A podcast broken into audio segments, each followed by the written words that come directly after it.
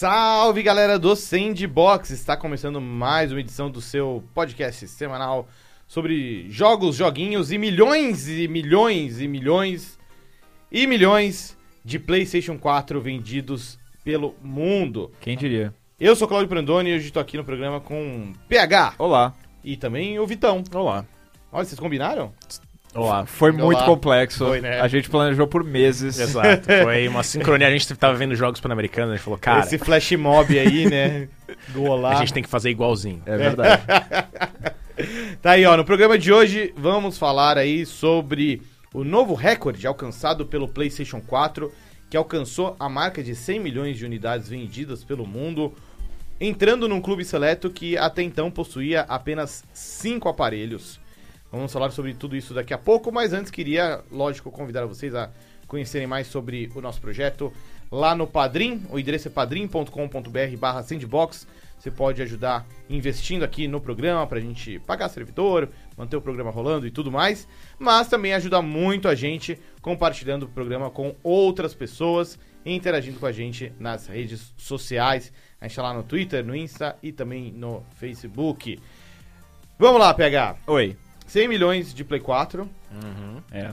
Até então eram apenas 5 videogames nesse, nesse seleto clube. É fácil, né? 3 da Nintendo e 2 da Sony. Era Sim. o Play 1, o Play 2, o Game Boy, o Nintendo DS e o Wii. O Play 1 e o, Play, e, o, e o DS muito, mas muito na frente do resto, né? Play o 2. Play 2. O Play 2, perdão. Isso. Não, não, não. É, Play 2, É, o Play 2, o 155 Play 2. milhões. o o Play 2 tem 155 milhões, o DS tem 153, 154 Hum. e uns quebrados. O, o Play 1 acho que é o caçulinha, né, da turma. Tem acho, que, 101 milhões. é. Eu acho que o Wii, o Wii tem 101 milhões e o Play 1 tem 103. Eu Tá. acho que é alguma coisa assim. E o Game Boy tá ali no meio com 118, É. por aí. Enfim, tá, tá mais tranquilo. o Game Boy. Boy é uma- somando Game Boy Color, Game Boy É Light. uma boa vizinhança, é uma vizinhança. Mas aberta. não Game Boy Advance. Não, né? né? Já é outra, outra parada, outra Sim. coisa, né? É, Te surpreendeu o Play 4 chegar nessa marca? Eu acho, que, eu acho que do jeito que tá hoje em dia é mais uma questão de quando ele sai do mercado, não sei, tá tudo vendendo tão bem, tão consistentemente, até o Xbox que, enfim, é o mais fraco em termos de vendas de todos, tipo, tá na faixa dos 40 milhões, é, a galera estima. É muito console, né? Você pensa que, tipo, na época do, do Play 2, o Play 2 foi o que chegou a 100 milhões, enquanto os outros estavam lá na... 20, 30. Ficaram... em- Não, é, então, nem chegaram a 30, nem o Xbox, nem o GameCube. Uhum. É, Ele foi muito dominante, né? é. Tipo, o, o que eu acho que poderia ter impedido o Play 4 seria, tipo, ah, ok, o Play 5 vai sair em 2019 e a gente já tá meio que abrindo mão dele. E, Uhum. e não, né? Então, assim, acho que uma hora ia acontecer. Eu acho que é surpreendente se a gente voltar um pouco mais pra época do Play 3. E aí você dizer pra mim que, tipo, ok, a- o videogame da Sony vai ter um, um domínio tão, tão grande assim, aí sim eu acho que foi. É, mesmo porque... que é surpreendente, É, né? se- se- no- na geração passada foi pau a pau. Tipo, o Xbox 360 tem tipo uns 100 mil a mais, no máximo, assim. não só pau a pau, mas como foi uma, uma corrida de recuperação, né? Eles, Sim. eles tropeçaram muito no começo, tipo, tava fazendo tudo errado, tudo errado, e aí depois, de, depois que engrenou e pegou um ritmo, né? É, de- E a geração passada também foi uma geração atípica em termos de duração, né? Ela foi muito longa, Foi, foi. né? O que- Lembra, o Xbox 360 ele saiu em 2005. Hum. O Xbox One só foi sair em 2013. Até foram oito anos. Oito anos. Sim. Cara, assim, é muito raro você ter uma geração que, que dure tanto tempo, né? Uhum. É. Tava sofrível no fim, né, cara? Tava, tava. Tava já se arrastando, né? Ô, ô Vitão. Não, é, o, naquela, de- aquela geração até não, na verdade tinha um, tipo, o Xbox sim, o Xbox os caras chutaram pro, pro escanteio e falaram, é isso aí, a gente vai se focar no Xbox One e, e estamos aí. O PlayStation 3 ainda teve Last of Us e tal, teve, É, uma, teve um finalzinho mais digno. Mas é que eu digo mais da perspectiva de alguém cuja plataforma principal era o Wii. Ah, é, Então, então, tipo... Não, aí a gente tava muito errado, É. só isso. É, assim, é, hum, foi um começo, foi, é, foi, justa- foi basicamente o contrário, né, foi um começo inacreditável e aí foi declinando. é. Ô, Vitão, e voltando ainda mais pro passado, assim, quando tava pra começar a geração Play 4, Xbox One, era uma época em que existia muito aquele questionamento de, hum, mas será que os consoles não vão morrer? Nossa, sim, eu tava lendo o livro do Jason Schreier, o Sangue, Suor e Pixels, E eles falavam que, tipo. Aliás, é por isso que tinha, teve vários jogos que foram cro- é, cross-platform, né? Tipo, cross-geração. Tipo o Dragon Age Inquisition. Dragon Age Inquisition, muito do, do que os caras sofreram pra desenvolver é porque eles, não, eles tinham uma. Eles tinham que trabalhar no PlayStation 3 e no Xbox 360. Tipo, e tinha que ser o mesmo jogo. Era, era o medo de que o mobile fosse dominar tudo e acabar com, acabar com a indústria de consoles. E não foi bem isso que aconteceu. É, pelo contrário. Eu lembro, teve alguma apresentação da Apple em que mostraram, sei lá, algum iPhone, algum iPad, era tipo... Infinity Ah. Blade, alguma coisa assim, né? Eu Nossa, acho que foi um, de- um pouquinho depois do Infinity Blade, mas era uma pegada do tipo, meu Deus, esse iPad é mais poderoso que um Play 3 e um 360, matou os consoles. É. E tipo, É. não. o iPad não. morreu, inclusive. Vai- Exato! o iPad morreu, mesmo com. Ele é mais poderoso que o Play 3 e o 360 e morreu, né?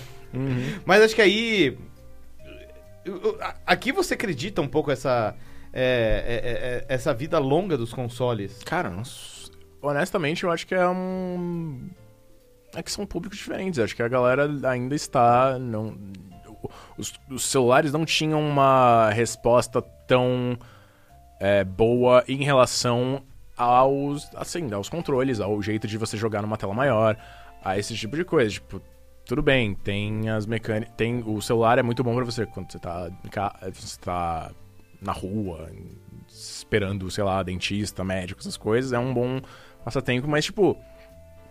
Não é necessariamente. Não ou pelo menos na época, não era necessariamente uma coisa mais profunda. Não tinha. é, não tinha as mesmas. Não A vou dizer com- experiência, é, talvez. não era, é, não era, eu ia dizer complexidade, mas acho que experiência é melhor. Tipo, de um jogo que tivesse no PC ou consoles. Eu acho que é mais ou menos isso, pelo menos na época. Não sei se pega concorda. É que assim, eu. Eu, eu acho que.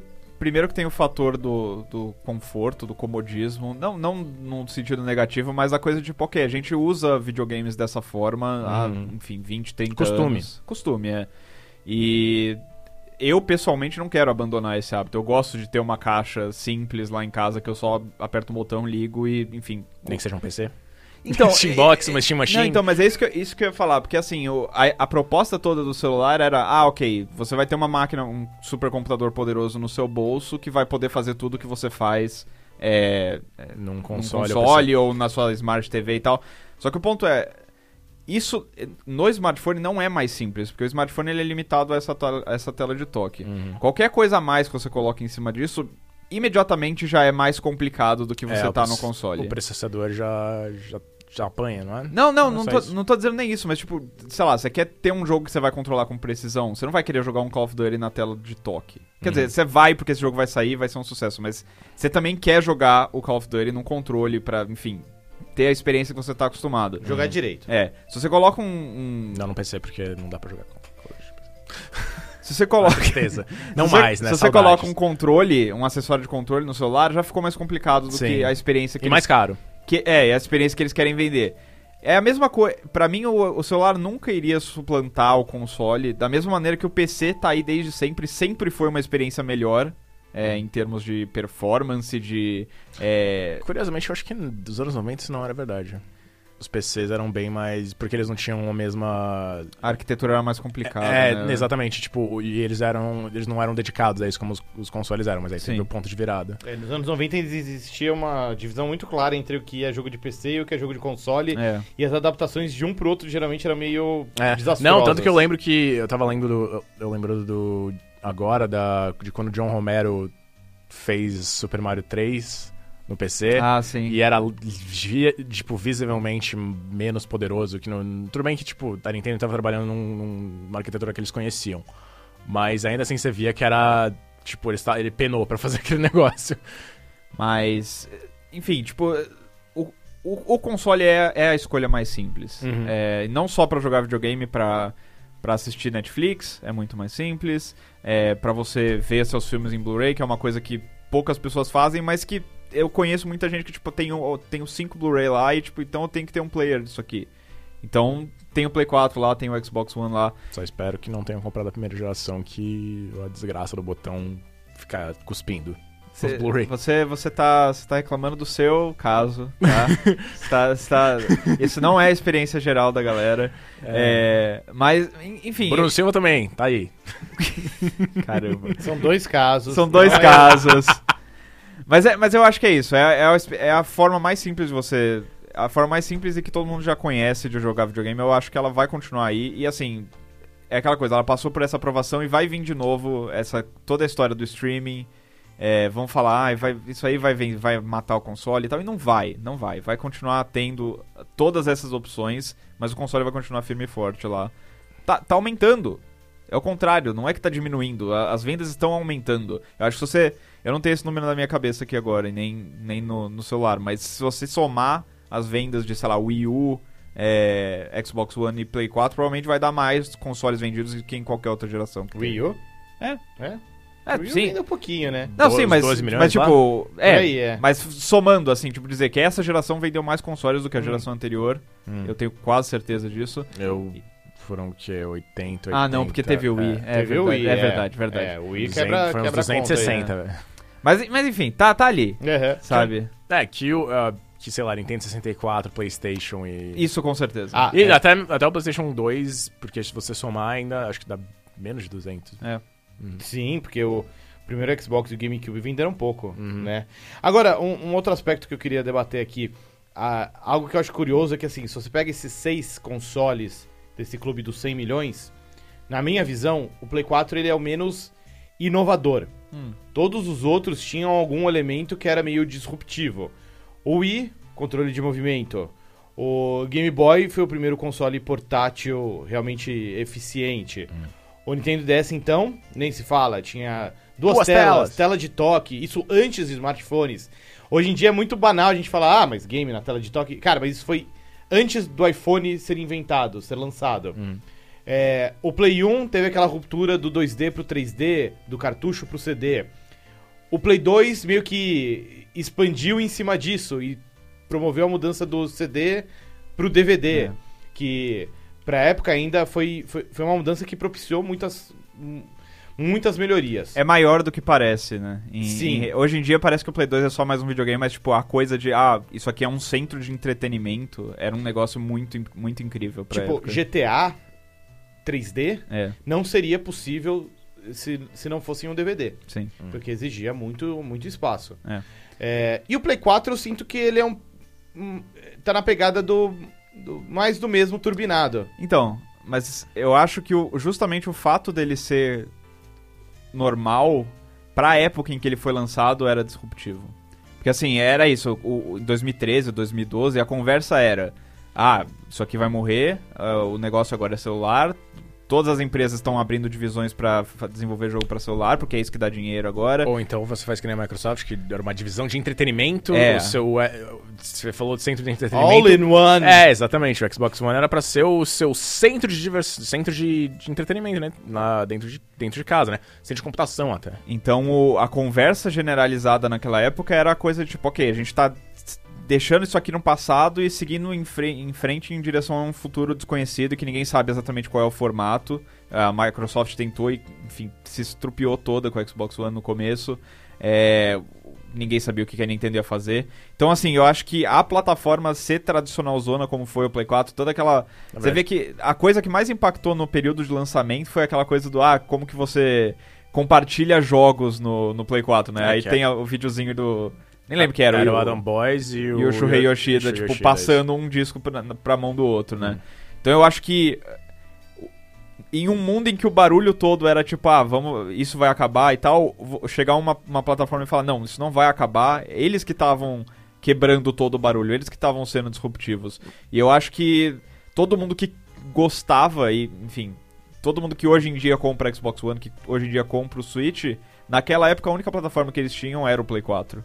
Que é tipo, era essa é a plataforma que eu sei que vai continuar fazendo as coisas do jeito que eu gosto, do jeito que eu conheço.